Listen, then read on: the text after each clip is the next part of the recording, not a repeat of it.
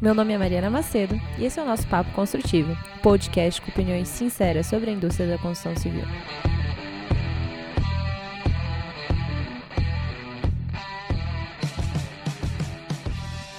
E aí, galera, mais um dia, mais um episódio. Hoje eu estou aqui com o Carlos Marque. Eu sou uma super fã do trabalho dele. Para quem não conhece, é, ele é professor da Universidade Técnica de Viena e ele é dono da Lauer. E hoje a gente está aqui para falar sobre vários temas, mas principalmente sobre data-driven design e um pouco disso tudo aplicado no cenário de cidades e plataformas urbanas, enfim. Primeiro eu queria agradecer você, né, Mariana, pelo convite e pela oportunidade. Eu também tenho acompanhado o teu trabalho e a tua jornada Uh, parabéns pela iniciativa, acho que é putz, muito valioso isso que você está produzindo e acho que a gente precisa muito desse tipo de, de ferramenta aí hoje no nosso dia a dia. E também obrigado pelos exageros, mas não tem nada disso, é só mais um no, no, no barco aí, acho que todo mundo junto, né? Vamos fazendo as coisas juntos.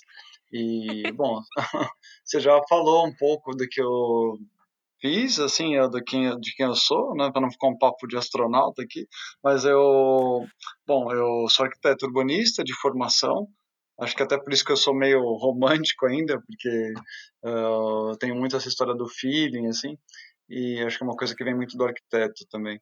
Uh, e eu trabalhei muito fazendo de tudo. Meu pai é, tocou obra a vida inteira e eu sempre ficava com ele viajando para cima e para baixo no canteiro, assim, cresci meio que brincando no canteiro de obra. Eu quase virei engenheiro, mas acabei virando arquiteto.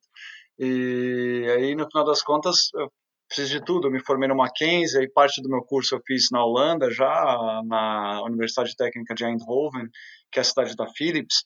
E foi muito legal porque foi o primeiro contato com esse mundo internacional na arquitetura e urbanismo. Assim, já deu para ver muito que a pegada é, fora do Brasil já era diferente do que a gente vinha fazendo na, na universidade na época. Isso faz tempo, não vou ficar falando muito, senão vocês vão falar que eu sou velho. Mas uh, foi legal, e aí eu fiquei com esse, acho que essa coisa de, pô, um dia eu preciso voltar para amadurecer mais essa vivência internacional. E acabei voltando para o Brasil, me formei, fiz, assim, trabalhei fazendo um projeto do Walmart, fiz projeto de hotel, fiz projeto de reforma, fiz projeto da Coab, passei dois anos na Coab fazendo projetos, uma época muito legal no, no centro e nas periferias. E, enfim, aprendi muito aí no Brasil e depois acabei caindo no mercado imobiliário, que eu até brincava, falava, nossa, nesse romantismo eu não vou trabalhar no mercado imobiliário, porque não funciona, é uma indústria. Mas aí você vai amadurecendo e vê que no fim a produção hoje no Brasil, no setor privado, é de fato é, é assim a base da construção das cidades, né, e do, do espaço urbano. E tem como fazer coisas bacanas nesse mundo e nesse meio.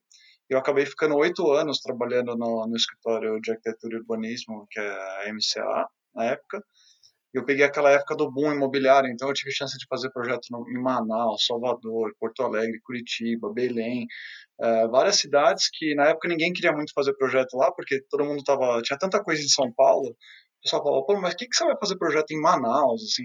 E eu achava muito legal porque você tem a chance de conhecer outra cultura, outra legislação, outro desafio de mercado e virou um laboratório isso, assim. Eu tinha quase que um escritório dentro do escritório e eu passei, assim, boa parte do meu tempo fazendo isso e, e devo muito ao Brasil por isso, porque a minha base veio dessa, dessa vivência aí é, de tudo, né? Do estudo de habilidade até o executivo e se vira nos 30. Muito engraçado você comentar essa sua transição é, uhum. do arquiteto romântico para o lado do desenvolvedor imobiliário, porque muitas uhum. vezes o desenvolvedor imobiliário, pela ótica é, romântica, né? Ele é visto uhum. como vilão, quando na verdade ele não é, né? Ele é o principal ator e o que falta realmente de repente, ele está munido das informações adequadas. E justamente Exato. por uma falta de comunicação, ou melhor, uma comunicação inadequada entre essas uhum. duas partes, a gente tem esse problema, né? Sim, sim. É, não, esse ponto que você colocou é fundamental, porque é, no fim acaba, acaba gerando vários tipos de preconceito, né? Tanto da, a, do arquiteto romântico com o mercado, o mercado também, aí tem o setor público que tem as dificuldades com o setor público, que a gente sabe como no Brasil as coisas têm um, um timing diferente, porque são mais burocráticas ainda, porque é nós somos um país que ainda estamos amadurecendo, um país muito novo, o Brasil. Então, esse, esse, essas barreiras, acho que elas acontecem entre vários dos vários stakeholders, assim, né, no, no desenvolvimento em geral, mas principalmente no desenvolvimento urbano.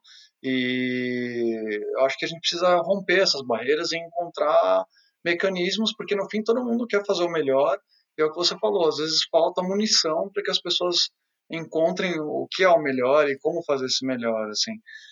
É, até isso é um pouco do que você faz hoje, né? É, Na é, veio essa minha, do meu romantismo veio um pouco disso e assim, quando eu, eu acabei até indo fazer, a gente estava conversando antes, fazer um, um MBA em economia, em administração e economia, na verdade, no GV, para poder de fato mergulhar nesse universo do que é o negócio imobiliário, é, hoje tem várias discussões, né? O, Glazer, lá, o urbanista super reconhecido, fala que a cidade tem que ser tem que ser entendida como um ativo. E aí, assim, a economia fundamenta muitas decisões urbanas. Eu acabei indo nessa nessa tocada, mas depois dessa dessa desse choque todo aí de dessa overdose de mercado imobiliário, eu acabei falando, poxa, eu preciso me reinventar, arejar um pouco mais, porque assim, de fato consome e eu acabei voltando para a Europa uh, eh, para reviver um pouquinho do que eu vivi em Eindhoven, acho, e apliquei assim de uma hora para outra, né, na Universidade de Artes Aplicadas em Viena, porque eu gostei, eu falei, poxa, eu trabalhei tanto na escala urbana, porque os projetos eram projetos de desenho urbano, porque as incorporadoras, quando elas saíram de São Paulo, elas compraram terrenos enormes, então Uh, no fim, eh, não estava mais projetando o edifício no lote, mas era o lote e um master plan na cidade, eram bairros novos, unidades urbanas novas. Eu falei, nossa, eu preciso agora entender um pouco do que eu fiz, porque você faz, faz, faz, e precisa parar um pouquinho para digerir. E aí eu acabei indo parar em Viena, na, na, na Angewandte, que depois que eu fui saber o que que era. Mas uh, eu tenho que te confessar que quando eu cheguei aqui, eu quase desisti, porque eu sempre brinco que eu cheguei e falei, nossa, eu devo estar um pouquinho desatualizado, eu vou, fora da página, né? E no fim eu percebi que eu estava totalmente fora do livro aqui, porque os caras já estavam falando de ferramenta paramétrica e não sei o que. Eu falei, nossa, que, que bicho é esse? E assim, foi um mês um pouco de, de tensão e eu falei, nossa, acho que eu vou voltar para o Brasil, porque eu não sabia nem instalar o programa, nada, porque eu estava imaginando que era um curso de estratégia urbana, tradicional, não imaginei que tinha uma, uma, um viés tecnológico tão forte, porque não é muito a minha, não era tanto a minha praia. Eu, eu assim, gostava de tecnologia, mas nunca investi pesado. Eu já mexi em alguns softwares, mas não era assim uma coisa que eu falava, nossa, eu vou focar nisso. E aqui eu acabei sendo que abduzido um pouco para para esse lado, porque é o berço, assim, né? A, na época que eu cheguei Sim. aqui, a Zarra estava assim, no, no, no, no, auge da carreira ainda, e o Greg Lin, Hani Rashid, o Coop Hemmenblau, o Wolf Pricks, né, todos esses caras estavam uh, no meu universo, assim, na, na, mesma sala, participando de bancas e, e usando a universidade como laboratório. Uh, o que é muito legal, porque tem tudo a ver com o que você falou, Mariana. Aqui, uh, o pessoal acaba. É, não tem essa barreira, o meio acadêmico, o mercado. Uh, eles usam exatamente a universidade, claro, para refletir, pensar e filosofar, mas também como uma, um laboratório para a vida real, que eu acho que é uma coisa que falta no Brasil, né? Isso é uma coisa que eu acho super legal, que quando eu tive uhum. contato, eu fiquei fascinada com o ETH de Zurique. Sim principalmente com aquela iniciativa do The Nest. Uhum. É, eu acho sensacional o fato deles conseguirem fazer essa interface com o mercado, Sim. colocar a academia junto, produzir coisas tão inovadoras, né? Então você vê desde a área de materiais uhum. é, até o parametricismo, é, ferramentas e assim é, é, realmente super abrangente e eles conseguem Sim. tocar todos esses pontos e fazer um outcome único, né? Sim, então, sim. Eu, eu acho surreal o trabalho que você vê sendo feito, assim, é, de combinação de players sim. na Suíça. É, eu acho admirável, sabe? E é. ter a oportunidade de estar nesse lugar deve ser é, uma experiência de uma vida, assim. É, isso desmistifica algumas coisas que eu acho que é um pouco do que você estava falando, assim, a gente começa a criar muitos mitos e aí fica todo mundo engessado no fim. E é uma coisa que eu percebi aqui na Europa que acaba vir, a Europa virou um pouco, principalmente a Áustria, que é um país que acaba aglutinando pessoas da América do Norte, dos Estados Unidos, do Canadá, da Ásia e da própria Europa, virou meio que um território neutro, assim como a Suíça, vamos falar e você começa a ter, criar essa sinergia entre os players, é, entre o mercado e a academia, entre o setor público e o privado, desmistifica um pouco essas fronteiras, deixa isso um pouco mais borrado, assim, até em termos de geografia, tanto faz, ninguém quer saber uh, se eu sou do Brasil ou se fulano é da China, não, tá todo mundo uh, na mesma base, e assim, o departamento hoje que eu assim, eu acabei falando, falando eu não terminei, é, eu, depois de várias andanças, eu, eu passei, depois do meu mestrado, fui parar na China, fui trabalhar no MAD, que a gente pode conversar mais sobre isso, porque foi uma experiência muito legal. E eu, quando eu voltei para a Europa, é exatamente porque eu fui convidado para dar um curso na, no departamento ATTP, que é da Universidade Técnica de Viena, e para começar uma, um trabalho de pesquisa aplicada, um doutorado profissional. Não é só um doutorado acadêmico, mas um doutorado profissionalizante. E esse departamento que eu hoje participo, ele é uma, uma junção da TU Viena com a ETH de Zurich. Então, é muito legal porque é, tem os dois universos né, de Viena. A Universidade Técnica de Viena é uma universidade mais tradicional, mais conservadora, mas que buscou uma parceria com a ETH por ser um instituto de inovação e de ponta. Então, essa combinação também acontece entre os, os agentes de ensino, por exemplo, e os trabalhos que eu faço no meu estúdio hoje, é, eles são ah, fornecidos tanto ao poder público, então o poder público usufrui dessas pesquisas que são feitas na academia, quanto o setor privado. Em Zurich a gente fez uma pesquisa para como se fosse o Secov deles lá, e a base de, da pesquisa foi exatamente a parte da disciplina que eu lecionei num dos estúdios, que é o Ask the Building, que tem material na internet também, se o pessoal, o pessoal quiser ver depois. Então, eu acho que isso é muito legal, porque você vai, de fato, é, juntando forças, assim, um pouco do seu trabalho faz isso, né? Começa a criar uma disrupção nessas fronteiras, porque isso não é tão, assim, isso é uma visão muito moderna, hoje não funciona mais isso, a gente precisa se reinventar e precisa sair da, da, da zona de conforto, e para isso a gente, de fato, tem que olhar para o que está fora da nossa esfera imediata, assim, né? A gente acaba voltando um pouco para o que Vitruvius falava, né? Uhum. que a gente como profissional, é, na verdade ele falava mais para os arquitetos, mas eu coloco como profissionais da área da construção, é Sim. é que a gente tem que conhecer de tudo um pouco, né? Desde Sim. filosofia, música, medicina, é, astronomia, porque tudo acaba se cruzando e Sim. fazendo, trazendo o que a gente faz na construção, né? Então a gente não é, é, especialista, a gente estabelece vínculos entre várias áreas de conhecimento, entre várias esferas, que nem você fez com economia, é, com a arquitetura, e tem e tenta produzir o melhor dentro desses universos que a gente vai tocando, né? Sim, sim. É, isso tem tudo a ver com que hoje é a pauta da discussão teórica, que filosófica, vamos falar, porque, por exemplo, a minha supervisora ela é filósofa é, e o meu co-supervisor, que é da ETH, ele é o cara que fundou o CAAD lá na ETH, ele trabalha com é, computação desde a década de 80. O cara é um pioneiro, mas ele é um arquiteto que trabalha com tecnologia, fundou cinco empresas e hoje dá aula. Então você tem essa, essa junção e uma coisa que eles falam que é muito legal é que é, por conta das guerras mundiais nós acabamos assim esquecendo o que veio antes da guerra. E a gente produziu muita, muito conhecimento antes da guerra e depois da guerra a gente falou, não, esquece, vamos começar do zero. E aí muita coisa se perdeu.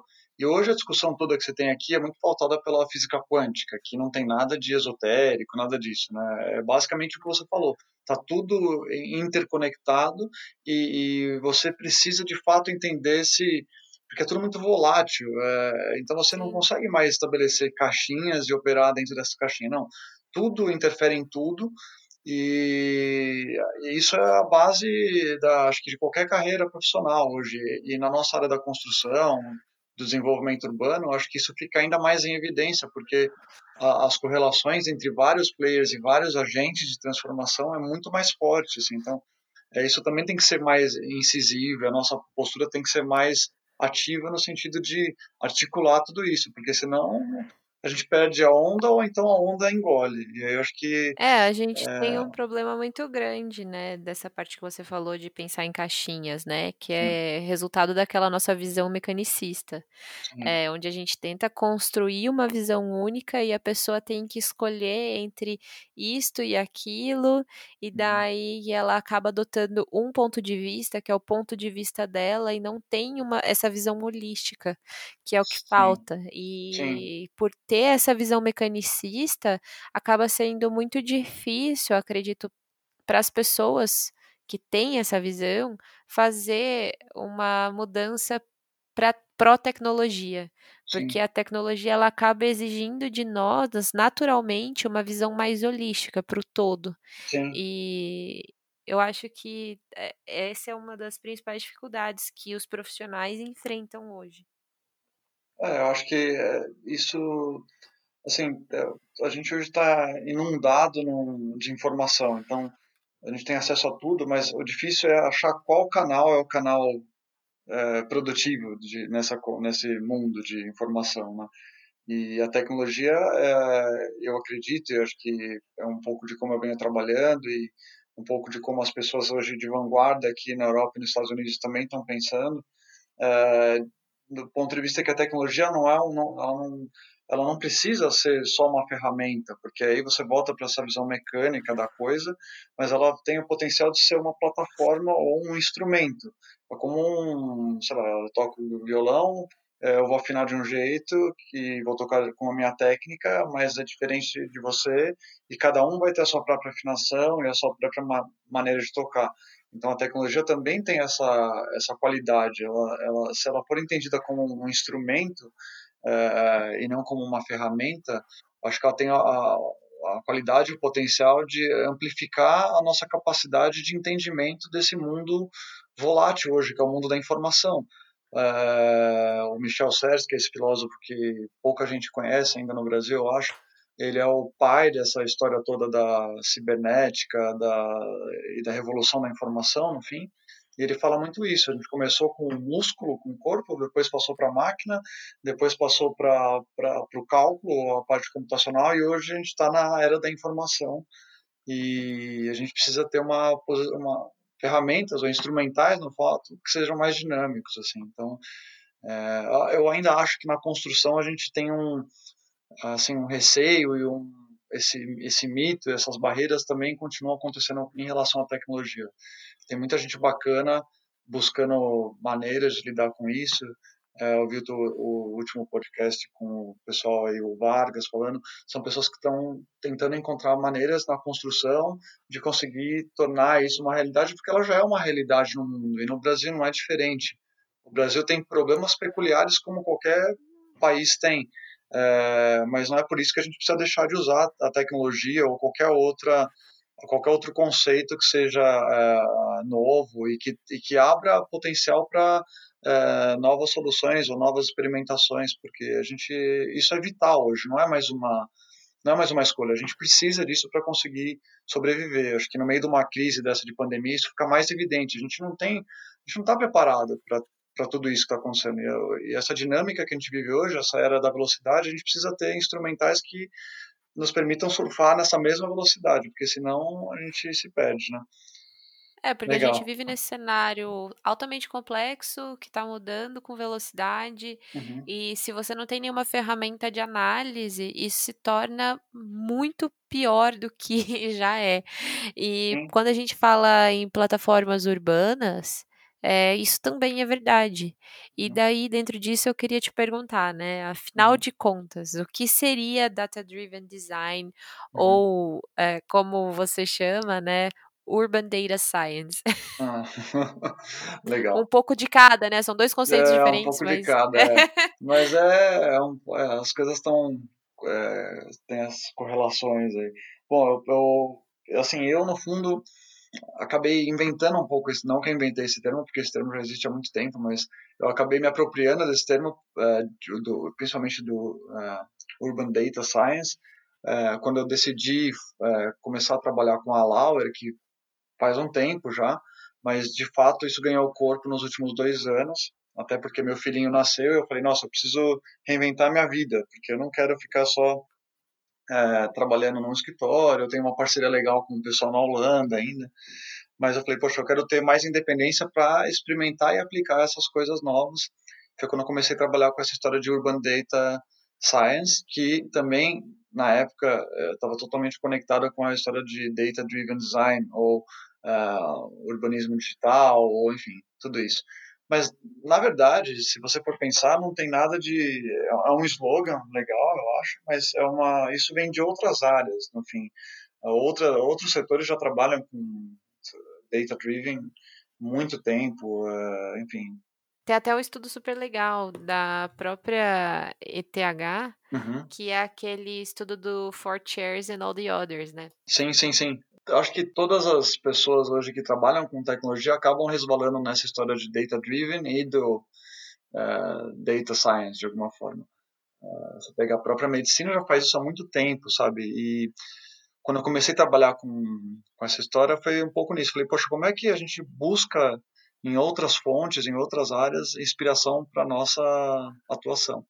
E os dados hoje, é, seja no design de um objeto, é, seja no, pensamento de uma cidade de uma forma mais estratégica ou tática, eles permeiam a nossa vida no final das contas, né? É o que o Michel Serres fala um pouco que ele o, o, data já virou parte da nossa natureza humana, não é mais uma coisa tão artificial assim. A gente produz o data e isso já virou quase o nosso outro oxigênio hoje e a gente nem percebe mais que a gente consome dados é, essa questão imaterial da informação acabou virando uma parte do que a gente chama realidade, né? Sim, sim, sim. É, e hoje ela, é, que é essa história do que o pessoal chama hoje de uh, uh, hyperdata, porque o dado, o dado ele não só mais uh, influencia a realidade, mas ele também ele molda, ele, ele cria a realidade. Então, ele, todo mundo fala que os dados hoje têm vida própria, porque a gente não consegue mais distinguir hoje tanto o que é real, é, o que foi produzido, o que é, é, é sintético, foi produzido por um ser humano, ou o que foi produzido por uma máquina. E aí a máquina passa a definir o que é a realidade para o ser humano e isso muda o jogo, no fim. Então é, é, é bonito e é perigoso ao mesmo tempo, mas é, é, acho que é dessa polaridade que gera uma tensão que é produtiva no fim. Mas, assim, para resumir, é isso. Então, o, data, o Urban Data Science basicamente é o uso de dados é, para que você tenha uma visão da cidade, é, uma visão mais científica, vamos dizer assim, é, da cidade que a gente não consegue perceber sozinho. É, porque a cidade hoje ela não tem mais só o ambiente físico e a, e a dinâmica urbana de troca entre humanos. Ela tem um capital, que é o capital da informação, que é o capital que, no final das contas, hoje e cada vez mais vai definir a nossa vida, no final das contas. É, e, e, através dessa, dessa plataforma, desse pensamento científico de dados, você consegue acessar o que seria o DNA das coisas, vamos falar assim, uh, que é um pouco dessa visão quântica, né? Você consegue acessar esse quantum, que é o data, e entender é, um pouco do que está além da nossa capacidade de percepção. O que é legal da, do data é que é uma visão não contaminada. Você Exato. vai lá no quantum, que é o, a menor partícula possível, né? Uhum. E que é justamente isso, você elimina a distorção e você consegue analisar de maneira mais fria é, as dinâmicas que estão acontecendo. Dentro Sim. das cidades, que é seu objeto de estudo principal, tem uhum. algum case legal do uso de dados? É, tem muita coisa, assim, uh, que eu, sei lá, desde que eu comecei a trabalhar com isso, uh, que eu venho experimentando, uh, por exemplo, e tem uma correlação um pouco do que você tinha me falado, ah, mas é Urban Data Science Data Driven Design.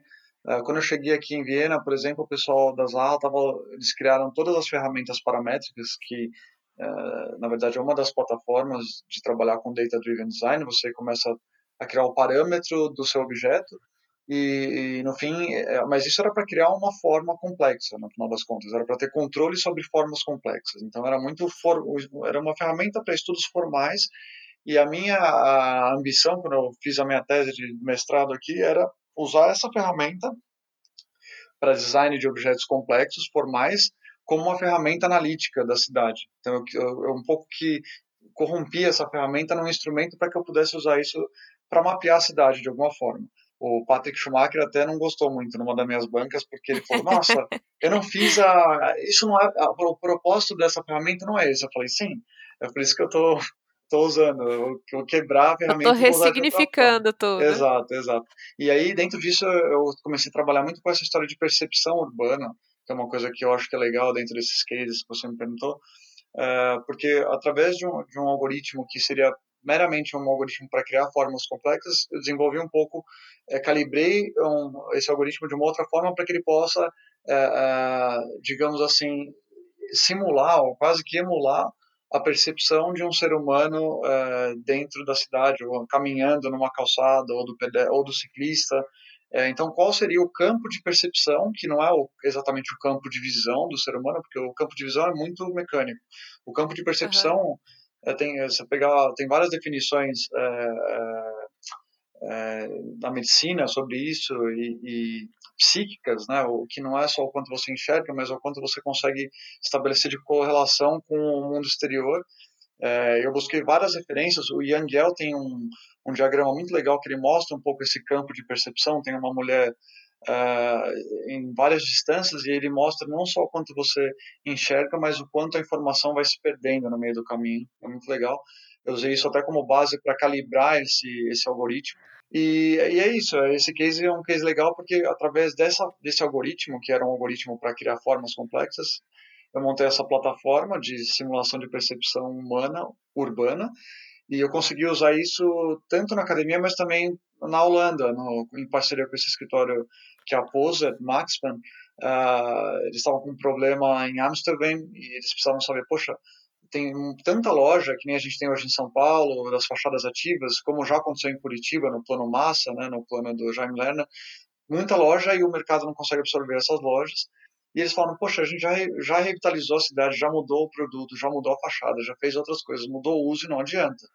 E aí eu falei, poxa, deixa eu fazer alguns ensaios e eu joguei esse algoritmo aí para fazer uma, uma, navegar na cidade e mapear qual seria o campo de percepção das pessoas, porque eles têm lá a contagem de pedestre na Holanda, porque é holandês, né? Cabeça de holandês, é, os caras têm tecnologia chinesa e cabeça de holandês, é uma, uh, enfim. E aí é, essa junção propiciou que você tenha um banco de dados muito consistente, e você tem uma fotografia de um ano de qual é o campo de percepção das pessoas nessa cidade baseada no fluxo das pessoas, dos pedestres e dos ciclistas. Tem pouco ciclista na Holanda, então você imagina esse mapa como ficou, né? É, é, ficou bonita, ficou quase, além de, de ser científico, é bonita também, porque acho que a parte do data tem que ser visualmente atraente, porque quem vai interpretar isso é um ser humano, que a gente não pode esquecer. O ser humano é a peça fundamental de tudo isso. Então, uh, o, aspecto, o aspecto estético ajuda nessa comunicação. E isso propiciou com que eles conseguissem recalibrar onde direcionar, onde colocar loja, onde não colocar loja, uh, perceber que tem alturas que o pedestre percebia mais do que o próprio térreo, por exemplo. Então, de repente, você consegue ter algumas atividades não residenciais uh, no mezanino, no primeiro pavimento, e ativar outros níveis da cidade, uh, que não só o nível do, do, do território, eh, digamos assim, do solo, do solo natural. Térreo, né? Térreo. Então, isso foi um case muito legal, porque ele saiu de, uma, de um embrião corrompendo um pouco a ferramenta do Patrick Schumacher e da Zaha e é, funcionou para atender uma demanda do, do governo na Holanda, mas que tinha um viés de mercado. Isso foi aplicado a uma grande escala, que é uma cidade, mas não Sim. impediria de ser aplicado de repente num shopping, que é uma escala um pouco menor de percepção. É perfeito isso que você colocou, Mariana, porque o legal de trabalhar com data é isso, não tem mais escala. É, hoje até eu evito de falar tanto em escala, porque eu gosto mais de trabalhar qual a resolução, que é interessante, porque é como se você desse zoom e você pode estabelecer diferentes resoluções com, a mesma, com o mesmo instrumento, usando o mesmo banco de dados. Você só precisa mudar a resolução de análise. Então isso é muito legal porque muda muito a dinâmica. E aí você pode fazer isso em, tanto no shopping, por exemplo. Eu fico imaginando isso para o varejo. fiz alguns estudos até para o pessoal aqui no, aí no Brasil, uh, mas ainda uma fase embrionária. E você pode fazer isso no espaço interno, no espaço externo, enfim, uh, não tem mais essa distinção. Esse case que você fez, uhum. teve algum resultado financeiro direto que foi medido ou algo semelhante? Com certeza teve, porque assim, através de, eles na verdade essa prefeitura de Amsterdã na Holanda eles montaram um book para convencer, é, é, tanto para convencer a população da mudança no plano diretor, porque isso foi usado para mudar o plano diretor da cidade, mudar a lei de desocupação do solo, mas ao mesmo tempo para captar investidores, porque essa cidade é uma cidade que fica perto do aeroporto de Schiphol, como se fosse uma mini Guarulhos, começou a virar uma cidade dormitório, e eles precisavam é, reativar a cidade, para que a cidade de fato não, né, não, não dispersasse um potencial que ela tem.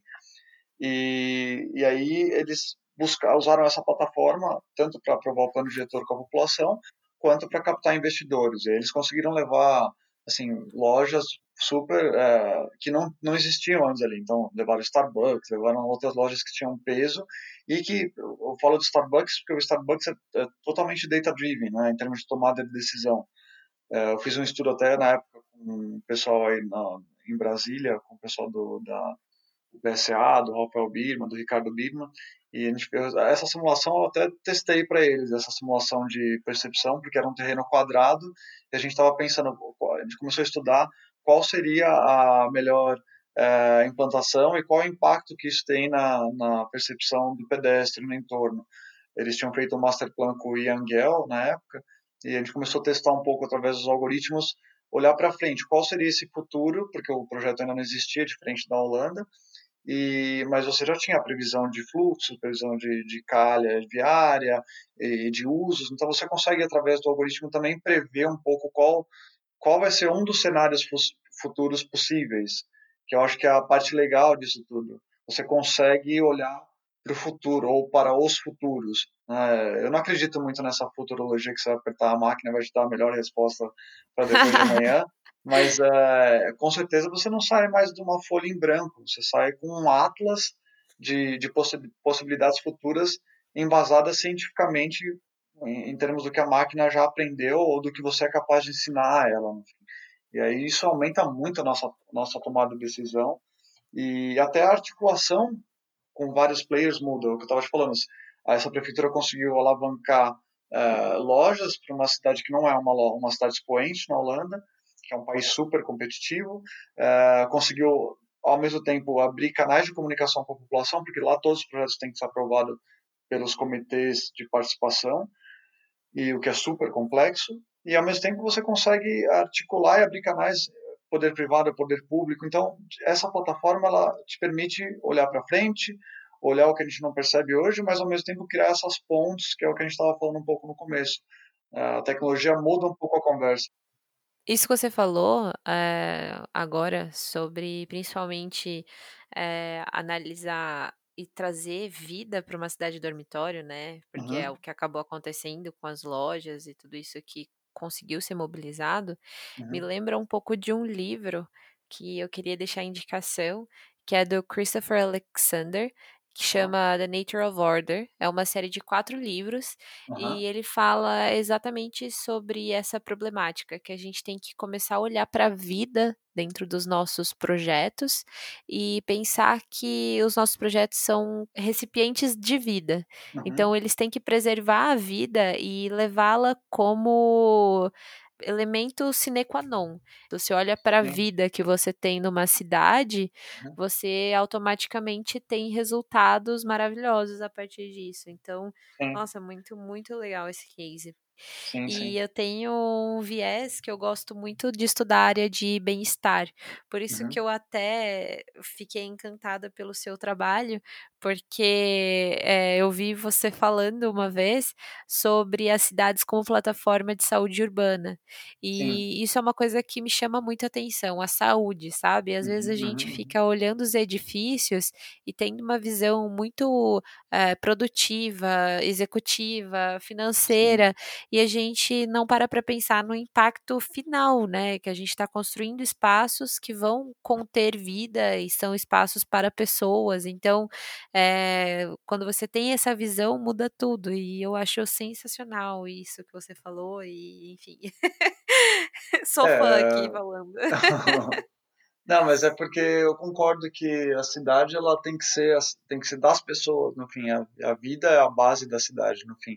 As cidades foram fundadas, ou se é que as cidades foram inventadas, e se é que a gente ainda vive em cidade, porque eu nem sei mais se o que a gente está vivendo hoje é uma cidade ou não, mas é, é um lugar da troca. É, da troca de vida, em vários aspectos, de troca de vários capitais. Começou com a troca de mercadoria, quando inauguraram a, a, a agricultura, e hoje a gente troca assim, infinitas coisas na cidade. E a vida tem que ser o, o primordial de tudo isso. E, e a vida é, tem o lado romântico, que a gente está falando, do bem-estar, e da, é o, o, capital mais valioso que a gente tem, que é a nossa saúde. E, e, ao mesmo tempo, o negócio tem que fazer parte disso. Uma coisa não exclui a outra, não, não precisaria excluir a outra.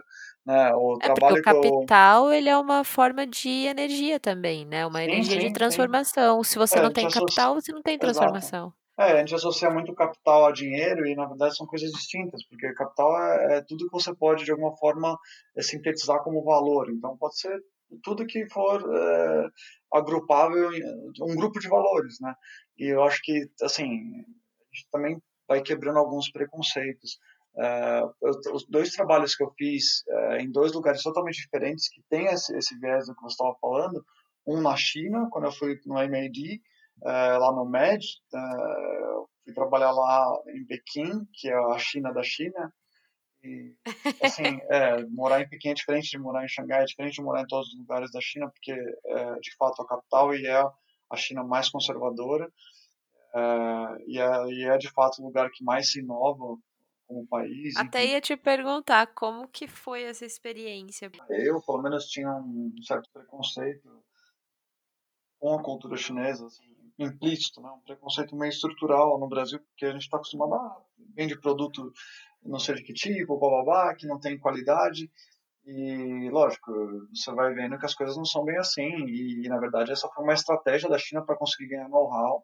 E é, não é de hoje, é uma cultura milenar que está assim, anos-luz de várias coisas que eu já conheci. E, e chegando lá, isso só ficou mais evidente, porque estão num outro planeta. E o interessante é que eles acompanham tudo que está acontecendo no mundo hoje mas a gente não tem muito acesso ao que acontece lá, porque é uma caixa preta mesmo. E de fato eles estão assim, pensando muito à frente. Né?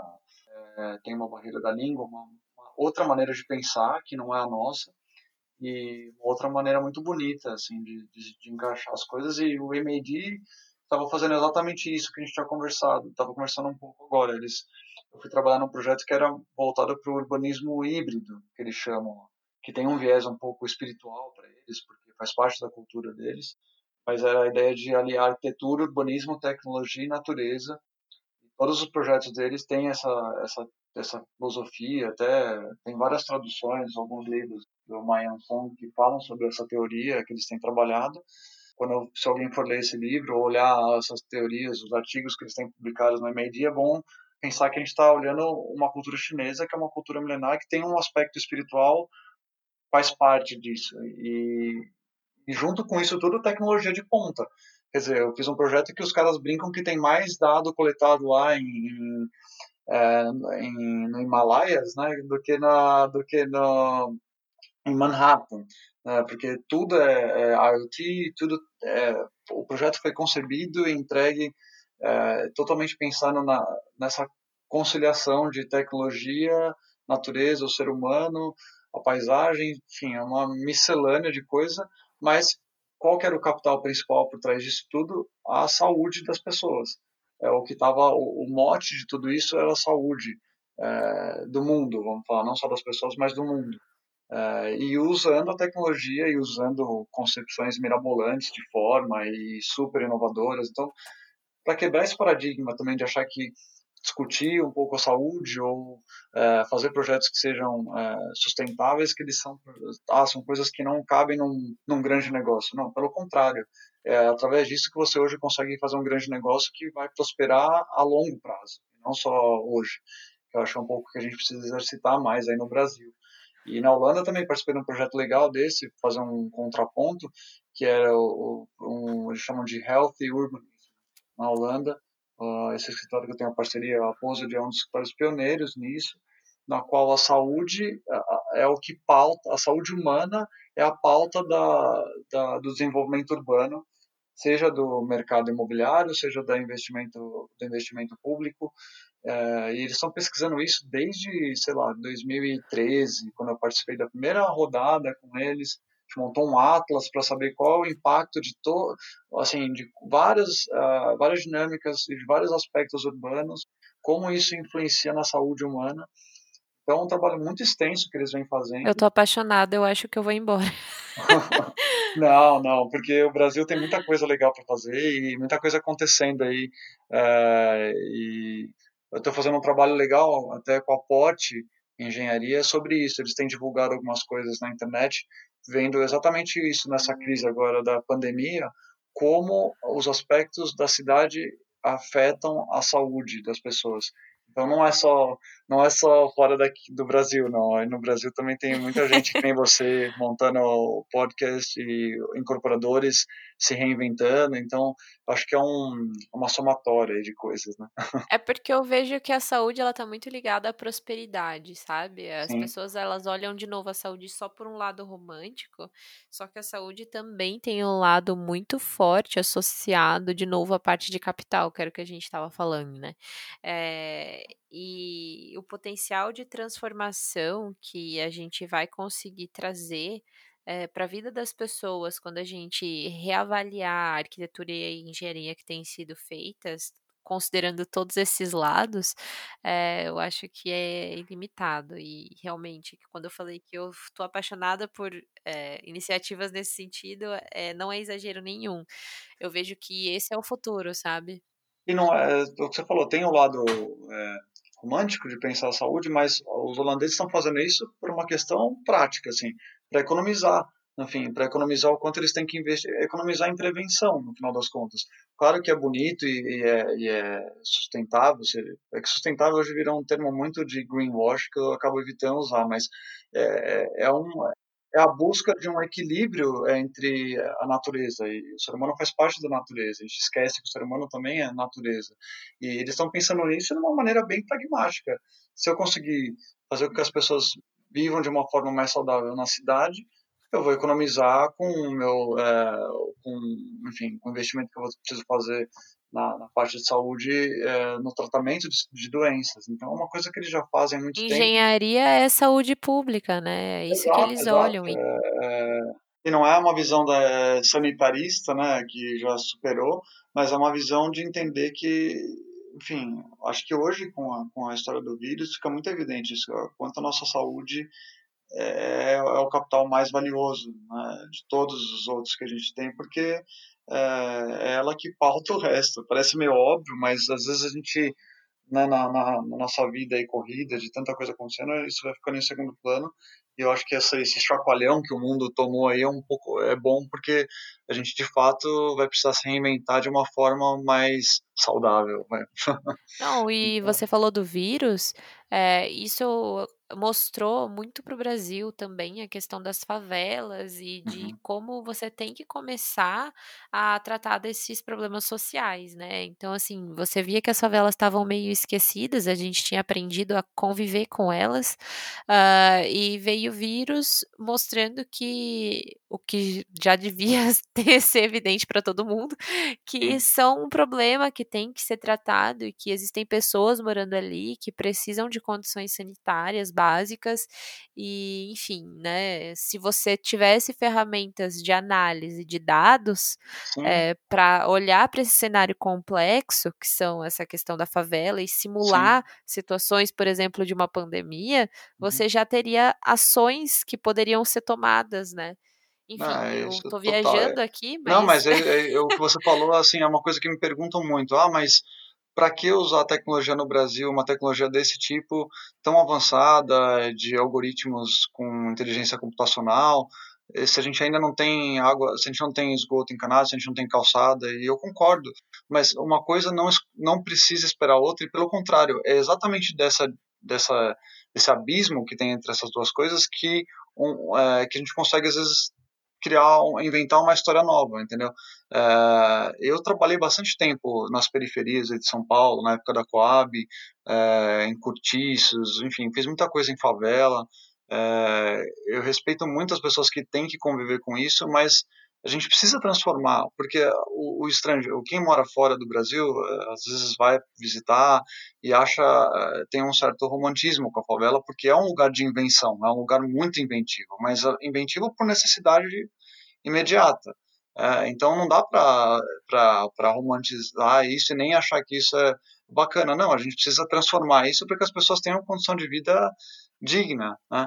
E eu acho que as, as ferramentas que a gente tem hoje tecnológicas, nossa, elas podem ajudar em muito é, a entender esses, esses territórios e encontrar ferramentas de como é, transformá-las de uma maneira mais eficiente e viável. Acho que esse é o desafio, assim, porque é, se você não consegue entender o que acontece nesses lugares e no, no entorno desses lugares e não entender essa dinâmica, é, você não consegue promover nenhuma mudança consistente. Tem uma frase que eu gosto muito que fala assim: simulação é o processo que produz a realidade e uhum. vice-versa.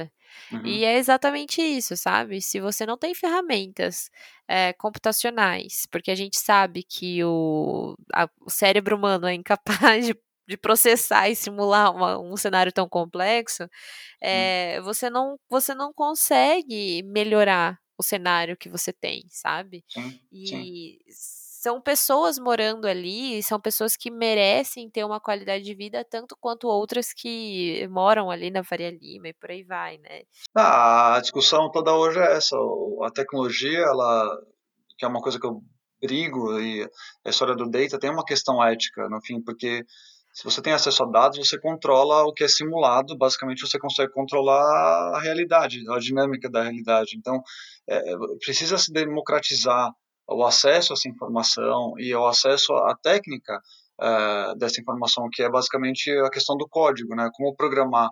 É, tem vários projetos de inclusão social através de programação, o São Paulo teve um, foi uma cidade pioneira nisso na época que montou os telecentros, numa das gestões aí da, que eu participei, inclusive, e isso acabou ficando para trás, mas é uma plataforma inclusiva super potente, que a gente esquece. Então, é, acho que nessa redemocratização, a tecnologia tem um poder imenso de transformar a, a dinâmica urbana e equalizar essas coisas que estava falando. Ah, tem um lugar que é super privilegiado e outro que a gente está ainda uh, com uma série de deficiências. E, e, isso serve como uma plataforma de transformação física e dessa dinâmica desse lugar, mas também das pessoas, porque tecnologia é só uma ferramenta. O que importa de fato são as pessoas, né?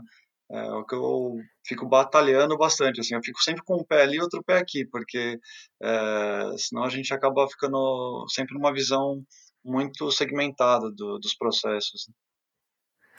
É, e não tem como, né? Nem é o que a gente estava falando. O ser humano é parte da natureza. E existem cenários diversos. Todos esses cenários merecem ser analisados. Então, de fato, a questão da tecnologia é algo que me toca muito, sabe? E como eu falei para você antes da gente começar a gravar, é um pouco da proposta do papo construtivo. Eu via que a limitação à informação de qualidade limitava oportunidades, hum. oportunidades hum. das pessoas e uhum. automaticamente oportunidades do setor. Tive, eu fiz essa proposta assim de realmente provocar as pessoas, né, a pensar um pouco mais e olhar para o que está sendo feito e deixar de achar que é, o que está sendo feito é bom o suficiente, deixar de se contentar com a visão do é bom o suficiente. Ah, isso já, isso funciona, isso já não, eu não preciso, eu sempre fiz assim, é, aquele discurso. Eu apresentei as coisas que eu faço hoje, acho que uns cinco anos atrás aí no Brasil, ah, acho que na Belas Artes, mas tinha gente de vários lugares do, do mercado imobiliário, de, e o pessoal quase me jogou pela janela exatamente falando isso, ah, mas não preciso, o jeito que eu faço já funciona, enfim. E aí nisso a gente perde a oportunidade de, de trabalhar de uma maneira mais uh, consistente, mais próspera no final das contas, sabe? Por uma questão que é um, é um mero preconceito, no fim. As pessoas têm um pouco esse mito, esse receio de trabalhar com tecnologia ou com inovação de uma forma geral, porque faz parte do ser humano isso. Mas é, eu, hoje eu trabalho com tecnologia com alguns, alguns instrumentos, mas eu sempre falo, eu não estou vendendo software. Amanhã pode ser que eu jogue tudo isso no lixo e faça outra coisa, porque é, são só meios para que a gente consiga é, é, é, dançar né, com a realidade de uma forma mais é, saudável e não criar um jogo com a realidade. Eu acho que é um pouco isso. E a tecnologia é uma plataforma como várias outras E eu acho que é isso que as pessoas precisam entender um pouco e desmistificar. É, ah, puxa, uma coisa complicada. Ela é complexa, mas não é complicado. São coisas distintas, né? E eu mesmo aprendi a programar o que eu sei hoje, as coisas que eu mexo, eu aprendi a fazer basicamente sozinho, fazendo. Então, é, o pessoal brinca que a gente precisa falar, ouvir e fazer, porque aí a gente começa a fechar um ciclo e olhar para as coisas que a gente faz, né? Eu acho que você tem os quatro alicerces aí críticos, porque senão a gente sempre fica capenga. É, e bom, daí eu queria aproveitar pedir para você indicar alguma leitura, vídeo. a gente falou de bastante coisa aqui, né? Você falou uhum. até de um super filósofo que o pessoal acaba olhando por cima, né? Sim, mas que é sim. super relevante, enfim. Mas deixa aí uma dica para o pessoal dar uma estudada. É, putz, tem tanta coisa legal para ver, mas uh, assim, eu acho que eu por estar vivendo isso aqui e, e e até por não ser uma, um, um tópico imediatamente de urbanismo ou de construção ou de arquitetura, eu acho que é, qualquer leitura que seja relacionada à informação, ela é, é produtiva e ela é saudável, mas eu acho que a gente precisa ir um pouco na raiz das coisas, sabe? Sair um pouquinho da superfície, porque senão a gente não consegue de fato ganhar consistência. Por isso que eu acho que a leitura dos livros do Michel Serres, é, Michel Serres, né? Ele é um filósofo francês, mas ele deu aula nos Estados Unidos a vida inteira e ele faleceu recentemente, ano passado, infelizmente. É, ele tem uma trilogia que é Roma, Geometria e Estátuas, que é Statues, é, que é um conceito super legal sobre status, porque na verdade edifícios são estátuas, então é uma leitura muito legal. É filosófica, mas você consegue aplicar isso muito ao que a gente vive hoje, então tem uma trilogia que é um pouco longa, mas se alguém quiser assim até se apropriar um pouco mais do que ele tem, do que ele diz. Tem um livro dele que chama Angels, que é, acho que tá, não sei se tem tradução em português, mas é, ele fala exatamente isso da era da informação. Então é, ele sempre usa uma linguagem meio metafórica que é bem interessante e bem ilustrativa, assim, mas de uma maneira bem é, é, sólida. Então é um cara que é o papa e, na minha opinião, da história toda da informação e que pouca gente divulga e a gente fica sempre nadando um pouquinho na superfície. Então, se as pessoas quiserem se aprofundar um pouco mesmo, acho, nessa história da transformação, da revolução da informação, que é o que a gente vive, acho que ele é o cara. Então, esses livros aí são leituras que acho que eu recomendaria, porque elas são, são livros que abrem o horizonte, assim, sabe? E daí, se vocês e daí, se vocês quiserem se aprofundar em toda essa parte de data-driven design aplicado às cidades, o cara é o Carlos. então, acompanhe o trabalho dele, né, na Lauer, que é A2Ls-O-W-E-R.org, uhum. ou o Carlos no LinkedIn, né? Isso é tecnologia conectada, muito legal. O teu podcast está muito legal. É um prazer poder ah. participar e, e, compartilhar, enfim, trocar ideias. Se as pessoas também quiserem me escrever, enfim, será sempre bem-vindo. Não prometo responder sempre rápido, mas eu respondo. muito, muito obrigada, Carlos. Legal. Então, Aí, tá bom. Daí eu vou pausar aqui, vamos ver, eu vou parar